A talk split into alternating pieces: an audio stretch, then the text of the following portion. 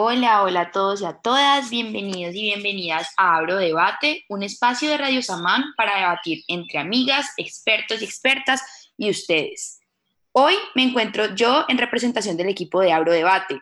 Mi nombre es María Paula Riaño, soy estudiante de Ciencia Política y Comunicación. Primero, quiero enviar un caluroso saludo a Santiago Quintero y Paula Rodríguez y Valeria Giraldo, que hoy nos acompañan como productores y operadores del día. Me encuentro yo sola el día de hoy, dado que tenemos a dos super invitados, que son Mauricio Guerrero, el director de comunicación, y Juan Guillermo Albarracín, el director de ciencia política. Eh, ¿Quieren dar un saludo primero, Juan y Mauro? Eh, hola, pues, bueno, Juan, deseo, deseo. Eh, hola, María Paula, gracias por la invitación. Un placer estar aquí. Bueno, un saludo para, para todos ustedes por el programa, para las operadoras, para la audiencia que en estos momentos nos está escuchando. Y acá ya veo que el profesor Albarracín de a poco se va tomando Radio Semana, anoche lo escuché, programa con Diego Carvalho, él también, no sé, ya, Radio, Radio Juan Guillermo, no sé qué es Tengo que empezar a contratar manager o algo así. Sí, yo creo, la semana, la semana de Juan Albarracín. bueno, entonces chévere entrar en debate, chévere, pues, siempre estamos pendientes de este programa, bueno, pues, muy interesantes estos temas que, que han estado diciendo. Eh, bueno, pues eh, en correspondiente a lo que acaba de decir Mauro, creo que a muchos y a muchas nos ha pasado que cuando nosotros estamos pensando en entrar a la universidad, pues es una decisión muy difícil saber qué vamos a estudiar. Entonces, cuando a nosotros se nos pasa por la cabeza querer una, estudiar una carrera que tiene que ver con las ciencias sociales, las humanidades, siempre nos encontramos una persona que nos dice, pero ¿por qué no una ingeniería? O sea, te quieres morir de hambre, eh, te van a enseñar a ser corrupto, o sea, son demasiadas las cosas que a nosotros nos vienen. Y entonces, cuando digo, ay, es que estudio ciencia política, ah, es que estás aprendiendo a robar, ¿cómo es? Entonces, eh, nosotros queremos abrir debate el día de hoy sobre para qué sirven las ciencias sociales. Entonces, para romper el hielo un poquito primero, me gustaría saber por qué Juan y Mauro decidieron estudiar la carrera que estudiaron. Bueno, pues me parece chévere y justamente ahora estaba preparando sobre este asunto, estaba preparando una, mañana me invitaron una charla en un colegio en Armenia, justamente donde vamos a hablar de esto. Es una charla que a veces me invitan a colegios, no necesariamente voy a hablar de, del programa que, que ahora dirijo comunicación, sino en general.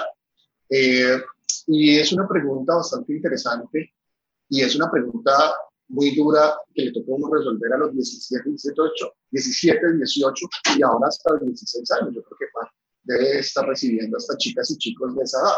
O sea, lo, lo aterrador un poco de la decisión es en el momento en que te llega toda la carga que tradicionalmente le pone la sociedad eso, es decir, vas a tomar la decisión más importante de tu vida, o sea, lo que te va a marcar una gran cantidad de, presión que viene, que viene sobre ese asunto. Eh, que sobre ese asunto, sobre qué me llevó a, a, a estudiar, yo creo que en ese momento yo tomé una decisión y de cierta manera estuvo bien y es un poco lo que le intento transmitir a, a las chicas o chicos que me hacen esa pregunta. Es que traté de tomar una decisión bastante informada con lo que podía en ese momento estar informado. Estoy diciendo que yo hace 21 años ingresé a la universidad, en el año 99, hagan sus cálculos. Salía más chévere el año pasado porque decía 20, pero hace 20 años que estaba esto. Ahora tengo que decir 21. En el año 99, pues sí, ya 20 años, no miraba, pero no era tan fácil como acceder ahora a la información. Entonces, pues básicamente yo, digamos que tenía como tres, tres programas que en su momento me gustaban mucho. Eh, el primero tenía que ver mucho tiempo cuando estaba en los seis octavo, bueno, gustaba mucho la literatura porque yo a veces escribía cuentos, ta, ta, ta, pero rápidamente la desestimé. Porque, y afortunadamente para, para, para las letras, no, realmente lo que escribía no, no, no iba a ser bueno ni mucho menos formal. Es como que viviendo eh, Después tenía la, eh, la, la, decisión entre comunicación o sociología, pero el tema es que eh, la escuela más potente acá de Cali ese momento estaba en la escuela de la Universidad del Belle, pero obviamente me informé y tenía un sesgo muy importante hacia el tema del cine. A mí me encanta el cine y demás, pero no me veía haciendo, haciendo cine. De hecho, lo que me gustaba poco de comunicación en, la Universidad del Valle es que también tenía una línea muy fuerte antropológica, sociológica y demás, pero momento como que la fortaleza estaba era en sacar cineastas y de hecho la gente que entró conmigo, que entró en un año que yo en la universidad en esa época, William Vega, Santiago Lozano, son amigos, eh, Papeto, Oscar Ruiz, pues todos es una generación, Diana Montenegro solamente terminaron sí. Entonces yo decididamente ahí opté por, por, por, sociología, así de todas maneras pues estaba en una escuela que de pronto habían temas que no me, que no me estaban entonces, digamos que traté como de llegarme ahí, como que hice, no sé, una dofa, me puede servir, quién no, y afortunadamente en ese momento el puntaje de la prueba, de las pruebas de estado me permitieron eso. Obviamente, mm, mi mamá nunca me, nunca me, me insinuó que estudiar ni nada, pero sí en el momento de, porque yo tuve un puntaje, digamos que para ser un estudiante de, de ciencias sociales, artes, humanidades, bueno, en ese tiempo se calificaba, en esos días hablábamos con, con una estudiante, con Mariana, que es parte de este programa, de cómo se, yo creo que a Juan no sé si le habrá tocado hacer ese dices, de que el máximo puntaje era hasta 405, 405 era de 80, si uno sacaba 80 en un en, si hacías el pleno, en una de las cinco áreas te regalaban un punto, entonces lo máximo era. Entonces yo saqué en ese tiempo, yo saqué 349, que para estudiar comunicación, para estudiar esas cosas, pues estaba bien. Entonces mi mamá dijo, ah, y, con ese puntaje esto podría ir a una ingeniería, porque yo, pero lo vino a decir a lo último, cuando yo estaba llenando el formulario, o sea, lo dejó como, no se quedó sin, sin, las ganas, hasta que yo le dije, no, no, pues, no, pues, ¿cómo ser ingeniería? Ya después, evidentemente, no, no hubo esa, no hubo más presión y, después no, nunca, no, nunca más ejerció y ya pude desarrollar eh, la carrera bien. Afortunadamente, pues eh, después hubo una compensación porque mi hermano, que es el serio, decidió estudiar química y todo, y es un gran profesor y publica gran la vida se cansó de premiar a mi mamá y la compensación. Esto alguien de las ciencias naturales y alguien de las ciencias sociales y la humanidad. Entonces, eso es un poco, un poco la historia. No sé, Juan, qué historia habrá tenido. Eh, pues yo voy a empezar por creer, yo voy a decir una cosa, yo creo que en Colombia, en la forma como está estructurado el sistema de educación superior, que es excesivamente profesionalizante desde el inicio, o sea, ustedes más o menos los ponen a, las, carreras son muy, muy marcadas por las profesiones o los oficios supuestamente. Y ustedes esta decisión la toman muy jóvenes. Hay, hay estudiantes que entran con 16, inclusive 15 años a la universidad. Y si ustedes ven en una perspectiva más comparada en otros países, primero se entra mucho más tarde a la universidad. Eh, por ejemplo, en Alemania, donde yo estudié, los compañeros entraban a veces de 20, 21 años, 19, el más joven de pronto. Entonces ahí hay una diferencia muy grande en, en proceso. Digamos que son cuatro años o tres años, pero eso va a ser una diferencia muy grande. Yo creo que muchas veces las personas eh, llegan demasiado temprano a la universidad y tienen que tomar una decisión que, como dice Mauricio, aparentemente parece muy, como si tomo, esta es la decisión de mi vida y si me equivoco, me equivoqué y ya. Y eso, y eso, y eso genera mucho pánico. Y además mucho pánico porque, como decía Mauricio, pues también hay expectativas sociales a veces no muy reales acerca de, lo, de las carreras. Yo creo que eso vamos a hablar después. Yo, digamos, yo soy de, yo creo que de los, en ese sentido un poco inusual porque yo, y ayer también se lo dije a, Diego Cagüenes, yo creo que desde muy, muy temprano, diría de, casi dos años, tres años antes de graduarme, yo sabía que quería hacer algo con política, entonces como, tema, ¿no? Y la ciencia política pues sonaba como lo que, lo que debía hacer. Eh, no sabía muy bien qué era, yo creo que eso, eso también es claro, no solo hasta que uno realmente entra a la universidad y sabe qué es ciencia política, pues ahí ya entiende que, que esto es un mundo diferente, pero a mí el tema de la política siempre me ha gustado y me, me apasiona, me apasiona estudiarlo, entonces yo creo que, que esa fue la, eh, el llamado a, estudiar esto. Y realmente no me acuerdo haber pensado en otra cosa. Eh, cuando yo apliqué a la universidad, eh, yo tenía que decir cuál, era, cuál iba a ser mi, mi, materia principal, ciencia política, y después tenía que definir otras áreas de, digamos, de, menores, entre comillas, como se llama. Eh, y ahí escogí, tenía una selección, yo terminé estudiando economía como área menor. Pero en, en, el, en, el, en el, después ahí hay otra historia que hubo otras opciones y, por qué no terminé. Casi escojo otras opciones, eh, em, pero casi que por una razón muy específica. Pero sí, siempre fue ciencia política. Y en mi casa siempre fue muy libre la, la decisión de, de, de, qué lo que íbamos a estudiar. Tan libre que, que ahorita, pues mi hermana y yo ambos somos politólogos. Pues, ella politóloga y politólogo. Eh, hacemos cosas muy diferentes. Somos dos politólogos de, que hacemos, nuestro oficio es muy diferente, pero ambos estudiamos ciencia política. Yo creo que eh, en ningún momento mi papá ni mi mamá dijeron, ah, usted está porque está estudiando eso. Más que cosas como, eh, mi, papá es profesor de, ya retirado de física y matemáticas, eh, y a mí me iba bien, para decirlo, pues me iba muy bien con las matemáticas y la física en el colegio.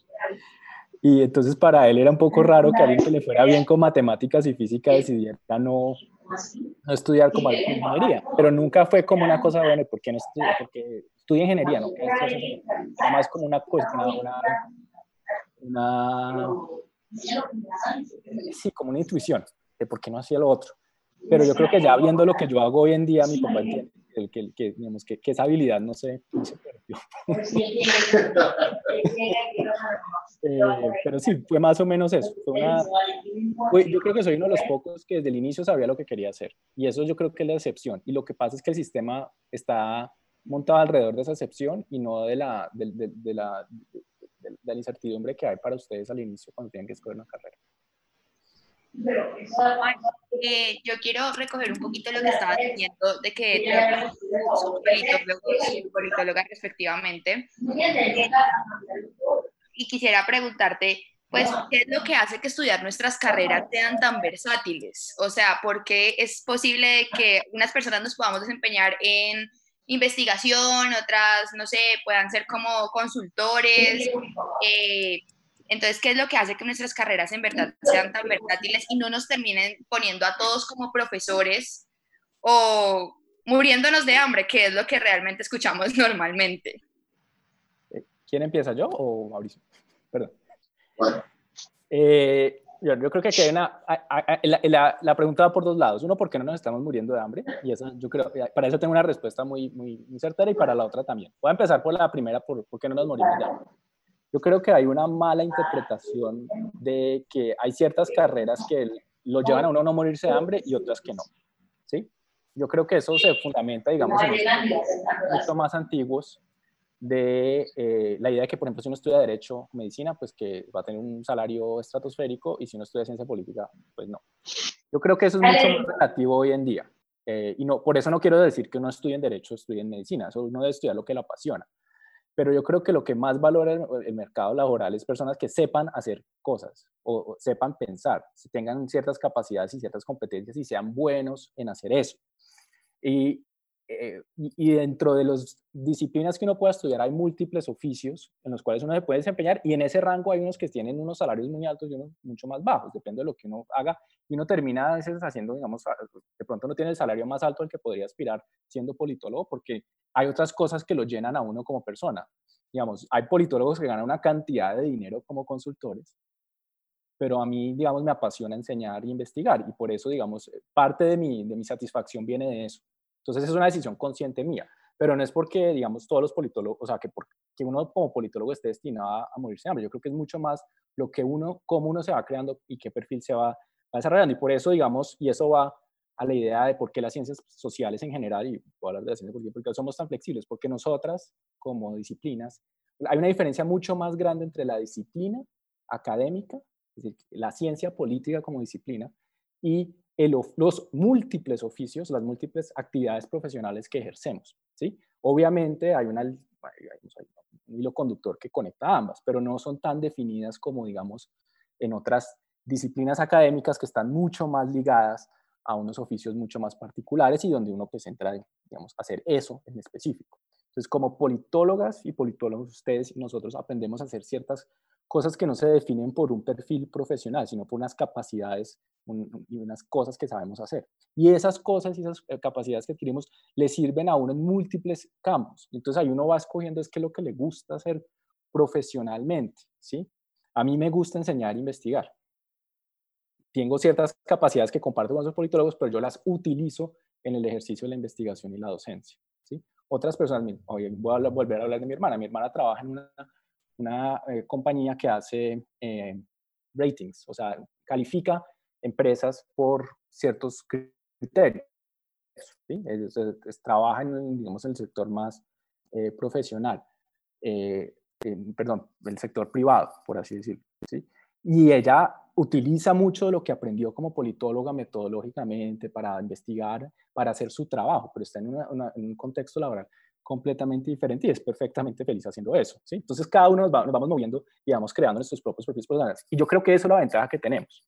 ¿sí? Que si tú entras a estudiar ciencia política, no significa que vas a terminar en ese oficio, sino que vas a poder ir construyendo tu propio perfil profesional y tu propio oficio y va, que se acerque mucho más a quien tú eres también como persona. Y eso lo, yo creo que nos hace bastante felices si hacemos ese camino. Y ese camino es, digamos, ir conociéndose a uno mismo, sino dejar que, digamos, las impresiones de los otros, lo, de uno lo, lo, lo molden, sino que uno mismo, con la ayuda de otros, va a ir creando ese perfil. Y eso pues yo creo que es, es, es, algo que nosotros como, como disciplina, yo diría en ciencias sociales, antropología, ciencia política, sociología, tenemos mucho más que otros. Esa flexibilidad yo creo que eh, para mí es tranquilizante. Cuando alguien va, viene a hablar conmigo para estudiar ciencia política, pues yo le puedo mostrar todo eso. ¿sí? No le tengo que decir, mira, usted va a hacer esto.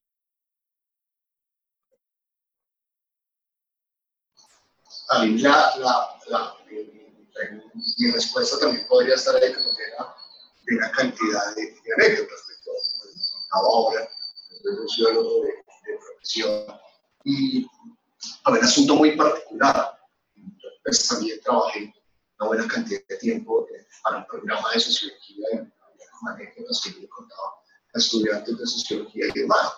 Y era, por ejemplo, una relacionada, y es alguna carga que ustedes por lo menos ahora no tienen. Pero yo entré a estudiar una carrera porque no había un panorama laboral o sea, no, te pintaban nada, o sea, como que uno entraba a estudiar sociología y me decía, una idea de profesión liberal es como uno entra es porque le gusta, no porque va a conseguir trabajo. O sea, era como una actitud suicida laboralmente. De hecho, un profesor alguna vez en medio de, cierto tono ácido, no irónico, digo, no, no nunca olvidé la clase, nos decía, ah, pues es que lo bueno de sociología, a usted la sociología le va a servir para saber por qué no consigue el trabajo y para saber por qué las relaciones de pareja no le duran para eso sirve, es una carrera muy bonita. y no quedaba como que todos mis compañeros entraban como que en un desespero, yo porque y aparte también había tensiones en el departamento, porque para había, había sociólogos para eso era la única opción laboral. O sea, si uno era sociólogo era para ser profesor e investigador de un departamento de sociología. Pero ¿cuántas plazas habían para poder llegar a hacer eso? ¿Sí? Lo demás, hasta había profesores y les parecía que la gente que se estaba abriendo un camino en la intervención social, ¿cierto? Trabajando para ONGs, con el Estado, o con el sector privado, era como un sacrilegio para la sociedad, que era eso. Habían hasta tensiones propias. Yo no sé qué bloqueo mental qué efecto de irresponsabilidad tuve, pero yo como que, no sé, como que no voy a pensar en el trabajo por ahora. Dios proveerá, fue como estudiar, a poder, tomar clases de literatura, intenté en algún momento hacer una simultaneidad con artes visuales, pero pues la Universidad del Valle era muy, muy compleja, ¿no? Como ustedes que se pasan, entran a una carrera, que simultaneidad y que eso es como estar en otro mundo, eso es estudiar en dos universidades diferentes, porque pues el modelo no está pensado para que se haga, hay gente que lo hace, fabuloso, pero, pero es muy difícil.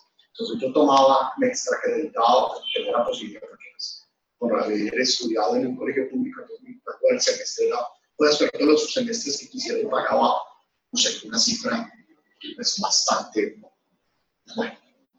Eh, lo otro, y, y, entonces también me dio la posibilidad de, pues como que, como que siempre me tengo que la sociología iba, iba a ser esa posibilidad de hacer muchísimas cosas que, que, pues que me imaginaba para que estuviera a gusto. O sea, como que siempre me abría la, tuve la disposición de, empezar a buscar cosas que me llamaran poderosamente la atención o, que me, o decirles ya cosas que otros sociólogos, sociólogos no. Pero a mí siempre me gustó mucho en mi tesis de pregrado haciendo una cosa como entre sociología y comunicación, como temas de análisis de películas y de por qué la gente ve tal película.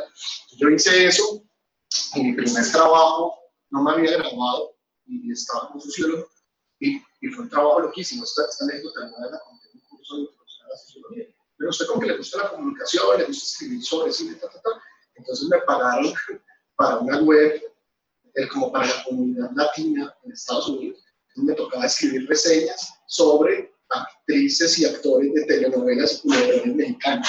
Pagaron una plata, no sé, digamos, hace 15, más de 15 años me pagaban 10 dólares, 15 dólares por escribir la biografía de Verónica Castro, pero yo era feliz, me metía matices sociales, políticas, y escribía eso, trabajaba eso, lo hacía, no sé, 3, 4, 5 biografías a la semana, y me quedaba, y había que aprender, tú trabajas en eso como sociólogo, escribir tus textos, no sé, pero fue como empezar a, y empezar a ver que, la, que esa disciplina me ofrecía una cantidad de, de situaciones, trabajando en otras posibilidades, en fin. Entonces siempre, yo creo que dentro de lo que he estado, he asumido mi, mi carrera profesional, siempre es asumir retos, o sea, a cosas que no estaban diseñadas o no, había que esperar, como que, como que no, estaba, no, no había un, rol profesional definido. Y eso me pareció siempre bastante, bastante estimulante.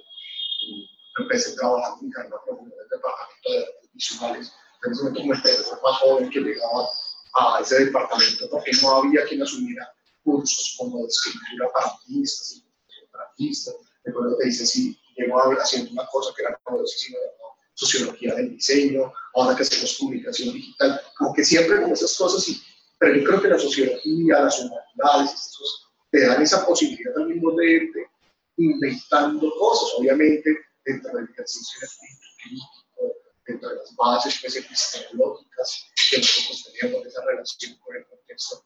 Pero es muy interesante. Ahora ustedes tienen una amplitud de posibilidades que en el momento en que, por ejemplo, hace, no sé, más de 10, 15 años en el mercado ahora, tocaba un poco inventarse.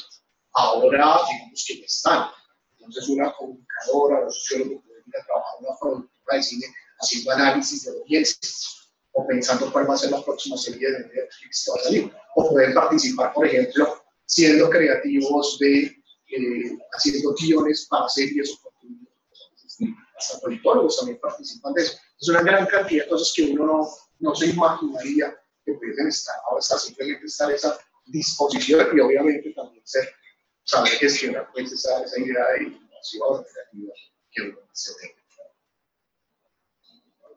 Sí, Mauro, eh, está, pues algo me quedó de lo que dijeron ustedes dos y es que en verdad uno no debe escoger su profesión como por la cantidad de dinero que vaya a recibir o por si va a tener o no trabajo, de verdad por lo que le apasiona y por las aptitudes que uno tenga. Eso también pienso que se van desarrollando ciertas habilidades a través de la carrera, más allá como del campo laboral, más allá de donde puedo trabajar. Entonces, ¿cuáles son esas aptitudes que nos van entregando las ciencias sociales? Por ejemplo, yo tengo una, empezamos a ser un poco más empáticos. Yo recuerdo que cuando yo entré a la carrera, yo era una persona que creí que en verdad me preocupaba por las personas, pero siete semestres después me doy cuenta que, o sea, es demasiado grande el cambio y la brecha que se va como disminuyendo de verdad a tener empatía hacia las personas. Entonces, pues díganme ustedes qué piensan que otras habilidades que se desarrollan al entrar a estudiar este tipo de ciencias sociales. Eh, bueno, o sea, creo que podemos hablar de ciencias sociales en, general, pero yo puedo hablar de ciencia política y, como creo que hay cosas que voy a hablar un poco de la experiencia que nosotros tenemos desde la ICESI. Eso varía un poco dependiendo del, del, del programa académico y la malla como se vaya construyendo, pero digamos, yo creo que en la ICESI nosotros tenemos en ciencias sociales algo que es muy fuerte y muy, muy, muy importante y que les da a ustedes un, digamos, un pie muy, muy grande en, en el mercado laboral, si lo pensamos desde ese punto de vista, y es la formación metodológica que ustedes reciben. ¿sí? Ustedes tienen una formación metodológica muy sólida en lo cuantitativo y lo cualitativo. Eh, y eso en parte por la apuesta interdisciplinar que, ha tenido la Facultad de Derecho y Ciencias Sociales. Y eso ustedes los pone, las pone en un punto muy importante de lo que se necesita hoy en día para que están buscando los empleadores de diferentes campos. las capacidades de investigación no son solo para investigadores.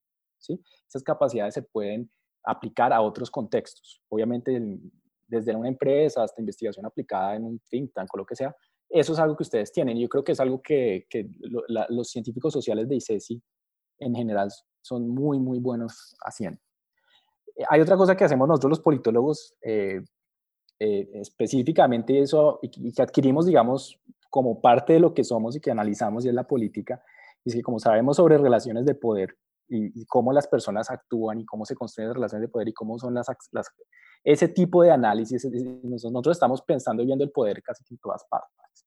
Y, y, eso es normal, ¿no? Porque en, cada, en, muchas cosas hay poder. Entonces, desde organizaciones hasta eh, el consejo de facultad de la universidad, de, de, la facultad de Derecho y Ciencias Sociales, en, todas partes hay poder. Y nosotros los politólogos aprendemos a, a, ser muy como sensibles a buscar ese tipo de cosas. Eh, y cómo se estructura, cómo se gobierna, digamos, una organización. Y, y buscar cómo dentro de una organización que se gobierna de cierta manera, pues cómo se logran ciertos resultados. Y eso, digamos, es, es, es una, una capacidad que trasciende el análisis de lo que la gente normalmente piensa como política en un sentido más, eh, más limitado, como gobierno, como las acciones estatales y todo eso. Entonces, eh, por ejemplo, eh, a mi pareja a veces lo, lo, lo, lo, molesta un poco el, hecho de que yo soy excesivamente estratégico en algunas cosas y que estoy pensando todo el tiempo, digamos, a veces en, términos de, bueno, este, e, e, esta persona que quiere de mí, que está buscando, qué, en, qué, en qué, qué, qué, capacidades y qué potencial tiene y, que, y, en qué medida yo tengo y cómo debo reaccionar. Eso, eh, le molesta a veces, no le molesta, pero le, le parece un poco gracioso pero eso es algo que hemos aprendido como politólogos y, es, y que es esencial en lo que nosotros hacemos. Y, para cual, y si tú ves esa característica que te acabo de decir, eso no es solo para analizar el gobierno, ¿sí? ni solo para dar clases. ¿sí? Eso, eso es una cosa mucho más amplia. Y yo creo que de esas hay muchas otras características, la capacidad de, de, de, sintetizar información, la capacidad de producir información de forma que sea comprensible para otros. Todas esas son cosas que los científicos sociales en general hacemos muy bien que son eh, capacidades que, el mercado, que mercados laborales muy cambiantes eh, tienden a demandar con cierta constancia. Y sumado a lo que dice, a lo que señalaba Juan, que, pues, también es visto por, otras perspectivas, y muchas habilidades blandas, pero en este caso como habilidades relacionales. Había un, un asunto que me llama poderosamente la, la atención, y no solo quiero señalar en ese momento a los estudiantes, sino también a los propios profes, pues finalmente pues, lo, lo, deseable es que en la mayoría de los casos uno termine, trabajando en el lugar donde quiere estar, donde está la gente que esté conectada más o menos con sus formas de operar y demás. Y yo que, por ejemplo, en la, en la universidad, en la facultad, nuestra comunidad académica, que somos la gente de administrativa, los estudiantes tienen un asunto que en muchos casos se queda sobre el papel, que es la capacidad de trabajar en equipo. Eso me parece muy, muy importante. De hecho, una de las cosas que yo destaco del, programa de comunicación, que yo trato de imprimir mucho, es ese asunto de, trabajar, de trabajar en, colectivo, ¿sí? para generar proyectos de prototipado rápido o implementar proyectos que vayan sobre coyunturas particulares cuando ellos preguntan, ay, es que tus programas un poco digital, entonces cuántos software van a aprender a manejar. Entonces, no, eso es una, una, es una particularidad sociotecnológica, más aplicado técnico. Yo creo que hay pensamientos técnico digital, como la capacidad, por ejemplo, de haber montado esta emisora en un mes. ¿sí? Después podremos mirar si la podemos mejorar técnicamente no, pero el hecho de que aparezcan X cantidad de estudiantes de ciencia política, otros de comunicación, un profesor, organizamos esto de manera digital prototipémoslo y pongámoslo en marcha. bien, eh, tú que participaste, por ejemplo, del diseño de la semana de, integración, que es una cosa gigante y que tardaron tres, cuatro semanas en prototiparla, idearla, sacarla adelante, es, así. Entonces, esa capacidad de poder generar, ahora, por ejemplo, cuatro con estudiantes de, de, de, ciencia política, idear un tema, que también estás ahí, tema de trabajemos diseñando una estrategia para tutores para lograr una integración convergente la experiencia. Entonces, a mí me sirve eso que yo pueda, venga como yo la aplico en comunicación, me reúno con estudiantes, hagámoslo y prototipemos y, y, y nos enfrentamos a una coyuntura. Yo le decía en estos días a, a, a Mariana Pulecio, que hace parte de este equipo, decía que es una de las habilidades más interesantes porque en la vida real, sí, la vida real de nosotros, de mía, es esta ¿sí? O sea, constantemente tener que inventarnos cosas para la vida real, yo no sé si vayan a ser profesores o en otro lado, pero está lleno de estos retos de trabajo en equipo. Yo decía, por ejemplo, María Paula, Valga la cuña, que ahora va a entrar a, a hacer su primer semestre de comunicación. Tú te vas a empezar a interactuar con chicos que recién van desempacados del colegio. Y ellos van a tener un reto de cómo, cómo ver qué tipo, uy, con clase con esta chica que ya está súper experimentada, que es una lideresa, ta, ta, ta, y tú ellos, pero terminan con unos espacios interesantes, porque la vida real es así. O sea, yo no es que llegue a trabajar y que todos sean, todos estén, todos son de mi misma edad, todos tienen mi mismo nivel de extranjero. Tú encuentras un equipo de trabajo donde gente que lleva muchísimo, lleva unas curvas de aprendizaje mucho más, están en otra parte de esa curva de aprendizaje. Entonces, eso me parece muy interesante, la capacidad de gestionar creativamente el día a día a través del prototipado de esos proyectos. Eso me parece muy chévere de lo que nos ofrece la facultad en la universidad. Bueno, y por lo menos nosotros y nosotras que estamos dentro de la facultad y conocemos como sus habilidades, sus debilidades, eh, nosotros tenemos como eso muy claro. Lo que ustedes me dicen, pues para mí es súper claro, pero sé que hay personitas que nos están escuchando que quizás estén pensando en entrar a alguna de las carreras de ciencias sociales o por el contrario, personitas de primer semestre, sé que están invitadas a escuchar este programa. Eh, mi pregunta es, ¿por qué creen que las personas se asustan cuando decimos que vamos a estudiar una ciencia social y cómo romper ese tabú de que en verdad no tengan miedo?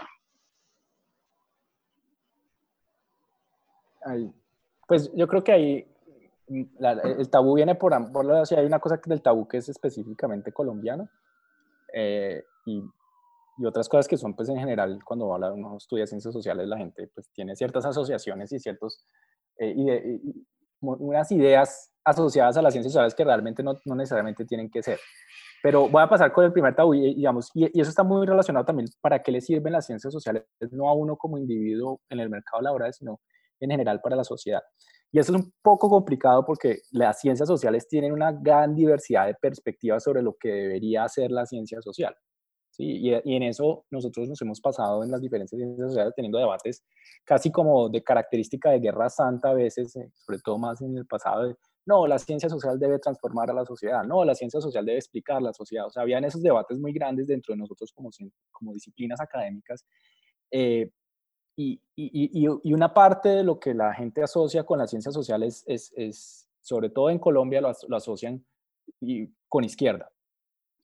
Y la, la, eh, en ciertos sectores, y yo voy a ser absolutamente franco, en la sociedad colombiana la idea de la izquierda eh, ahí mismo se asocia con, con, insurgencia y tiene, digamos, unas connotaciones muy específicas en Colombia. Con eso, ¿qué quiero decir con eso? No quiero decir que, eh, que, que, que la izquierda sea mala, de ninguna manera pero que esa es una asociación que existe en, en, en las personas por lo general. Si tú le preguntas a eso, si le preguntas a sociólogo, lo primero que se le viene a la cabeza es izquierda, por alguna razón. No, o sea, no, no, no, no porque eso sea real, o sea, no porque todos los sociólogos sean de izquierda, ¿sí? pero porque es así. O antropólogos o politólogos. Eh, sí. Entonces, esas asociaciones existen. ¿sí? Y eh, no, las ciencias sociales son, primero, muy, muy diversas, y por otro lado, pues sí, parte de lo que nosotros hacemos es, mirar a la sociedad críticamente, deberíamos hacerlo. Y lo hacemos de diferentes perspectivas. Hay personas más como yo que somos, eh, entre comillas, empírico-analíticos, o como hay gente que, que, que, a veces me dice que soy positivista, tratando de decir que soy, soy como una persona mala, porque el positivismo es malo. Igual yo no me... Pero yo, vi, yo estudio analizo la sociedad con ciertos instrumentos que me ha dado las ciencias sociales. Y a partir de ese análisis de, la, de la, sociedad trato de proponer eh, pues, alternativas como ciudadano. ¿sí? Hay otras personas dentro de las ciencias sociales que se aproximan al estudio de la sociedad y de la política y la, cultura desde otras perspectivas, ¿sí? pero también eso es, es, supremamente importante. Pero lo que pasa es que eh, esa idea de, de, mirar críticamente la sociedad desde cualquier perspectiva epidemiológica o, o metodológica que uno lo haga, asusta mucho, porque en general a las personas les gusta tener como tranquilidad, certidumbre, entre comillas, orden. Y nosotros estamos, por naturaleza, tenemos que cuestionar y estudiar eso que nos, que no, en lo que vivimos. ¿sí? Entonces eso a veces genera mucho, mucha incertidumbre en las personas por fuera, sobre todo de las ciencias sociales.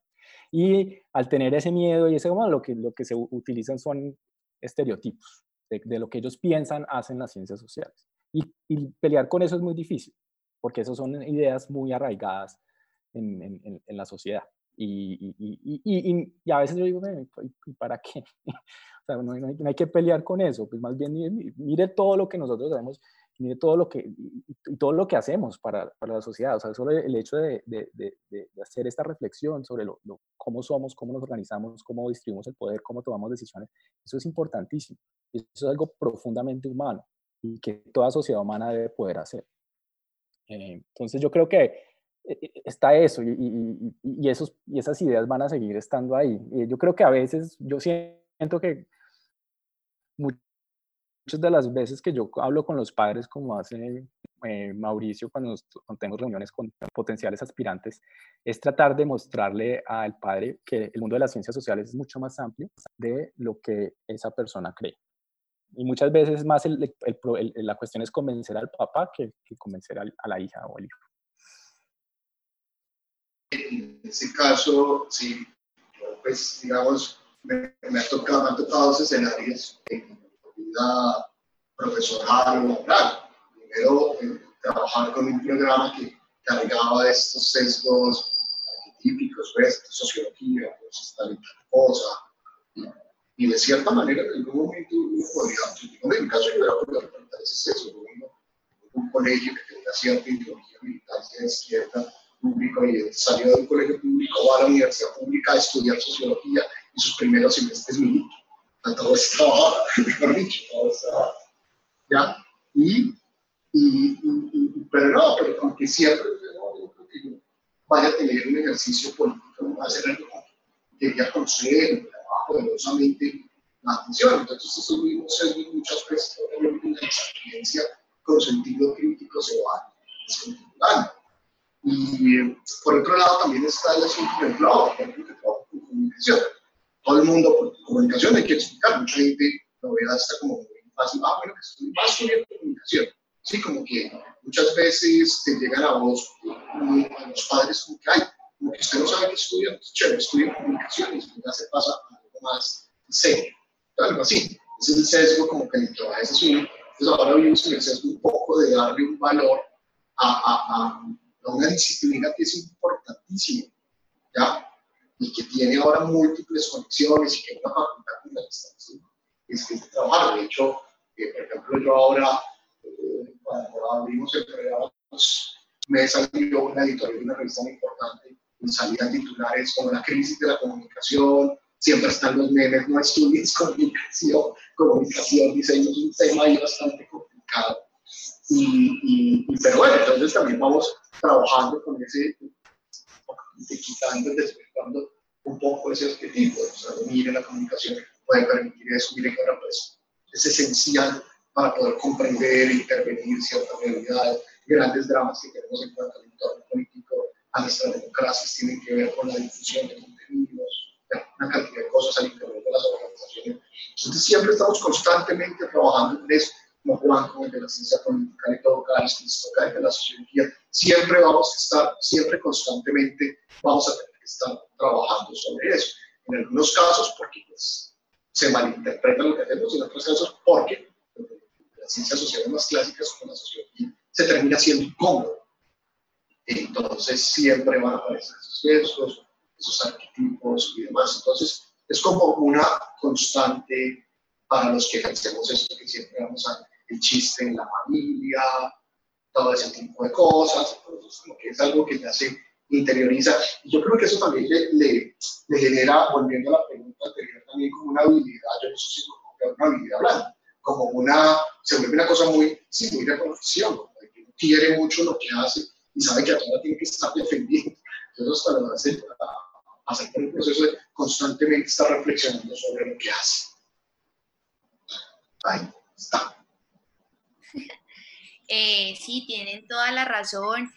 Eh, y pues la, la verdad, el conversatorio está súper chévere, pero ya nos queda muy poquito tiempo, entonces me gustaría cerrar con una preguntita, ojalá cada uno se tome dos minutitos para responderla y es, ¿ustedes cómo ven el futuro y el presente con la coyuntura que estamos llevando el estudio de las ciencias sociales? O sea, ¿cuál es la pertinencia que tienen estas en estos tiempos? Eh, mira, pues estamos en tiempos definitivamente eh,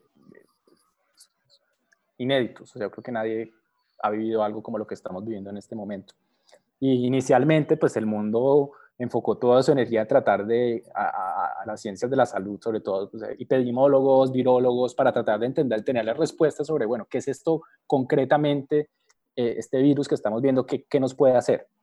Pero a medida que empezaron a darse las medidas, por ejemplo, de aislamiento o ciertas medidas de, de distancia social, distanciamiento social, pues nos dimos cuenta que estamos lidiando con seres humanos que tienen un cierto comportamiento y una cierta agencia. Y queremos regular en cierta medida el comportamiento de estas personas para que la pandemia no, no, pues, no se salga de control. Y hay que tomar decisiones políticas. ¿Y, y, y quiénes saben sobre eso? Pues somos nosotros. No saben, los epidemiólogos ni, ni los virólogos saben cómo e, ese tipo de, no tienen ese tipo de conocimiento. Y muchos de ellos lo decían, ustedes ven, siguen importantes epidemiólogos en, en Twitter diciendo que aquí necesitamos a los científicos sociales que nos ayuden a entender cómo podemos implementar estas medidas de tal manera que haya, eh, que la gente la cate, ¿sí? O sea, ¿cómo hago para, y, para que no tengan miedo y para que no haya pánico? ¿Y cómo mantenemos el orden social en un contexto tan complicado? ¿Sí? O eh, en que eh, empecemos a empezar a responder preguntas. ¿Qué tipos de sistemas políticos pueden más efectivamente implementar este tipo de decisiones y dónde están las falencias de los otros y cómo hacemos para subsanarlas? Esas son preguntas que nosotros podemos responder. Y ahora que se venga, ojalá pronto, el fin de esta pandemia en el sentido médico, clínico, venimos, van a haber un montón de otros problemas. ¿sí? La crisis económica ya está encima nuestra y eso tiene consecuencias sociales, eso tiene consecuencias políticas.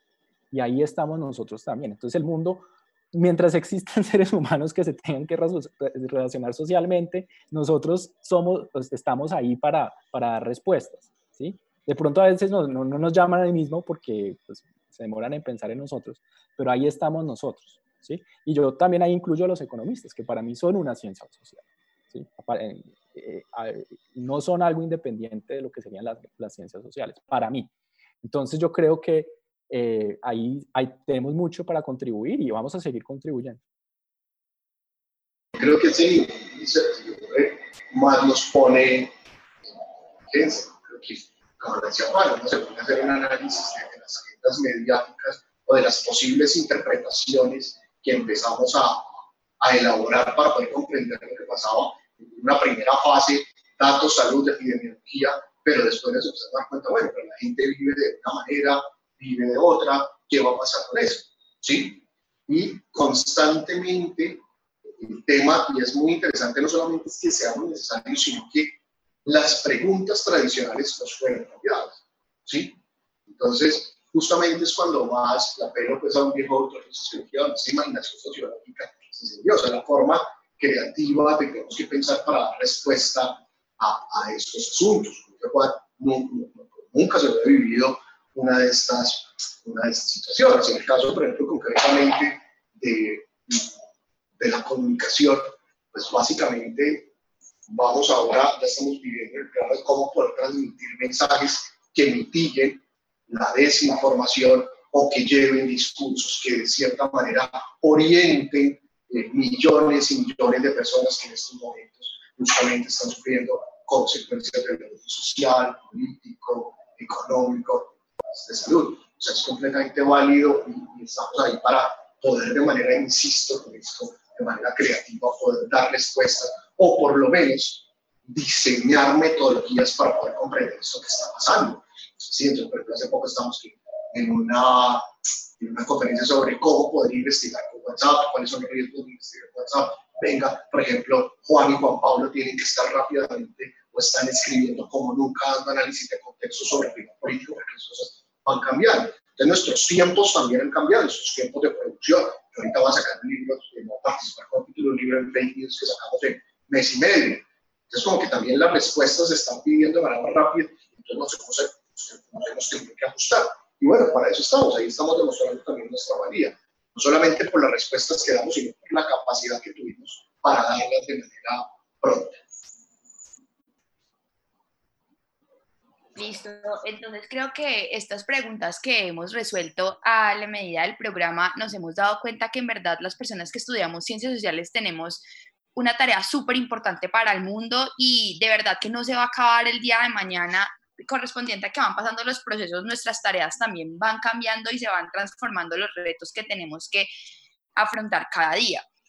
Eh, así que de verdad nada, creo que nuestra, nuestro debate ya está casi resuelto. Y Juan.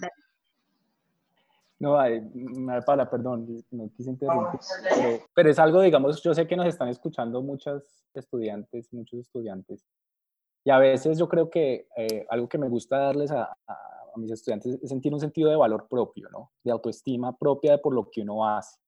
A veces como el, el contexto totalmente, todo el mundo te está cuestionando en, cierta medida tu valor profesional, eso pues tiende a ser mella en lo que uno hace. Y uno yo creo que tiene que ser, eh, tener un, un poco de, de, de, sentir que uno tiene mucho que ofrecerle al mundo como científico social. Y, y eso es, eh, y, y, esa, y cuando tenemos eso dentro de nosotros y sabemos que podemos hacer muchas cosas, eso nos pone, o sea, uno se vuelve más asertivo y uno se vuelve mucho más, eh, hace más con lo que uno ya sabe. Entonces yo creo que es bien importante que, que tengamos esa autoestima también eh, disciplinar y transdisciplinar en el caso, interdisciplinar en el caso de las ciencias sociales, que no, no, no que como, como, como estudiantes de las ciencias sociales pues, sepamos el valor para la sociedad y para, para el mercado laboral y para lo que sea, tengamos eso, eso en, en, mente de nosotros, o sea, no ser arrogantes ni nada por el estilo, pero un poquito de autoestima a veces es importante. Listo, eh, súper importante eso que dijo el profe Juan, me pareció súper pertinente para poder cerrar. Entonces, ahora sí, cerramos nuestro debate. Muchísimas gracias Juan y Mauro por acompañarnos el día de hoy, como siempre. Gracias a ustedes. Muchas como gracias. siempre, llevando un debate y un conversatorio súper ameno con ustedes. Eh, muchísimas gracias de nuevo a los productores del día de hoy, Valeria Giraldo y eh, Valeria y Paula Rodríguez, perdón. Eh, los queremos invitar a que estén súper pendientes a nuestras redes sociales, donde nos pueden encontrar en Instagram como juliana.wilchesm, Mariana Pulesio, María Paula Ría y Laura Reyes Duzán, dado que les traemos una sorpresa para la próxima semana. No se desconecten y ahora los dejamos con Yo tengo la verdad absoluta.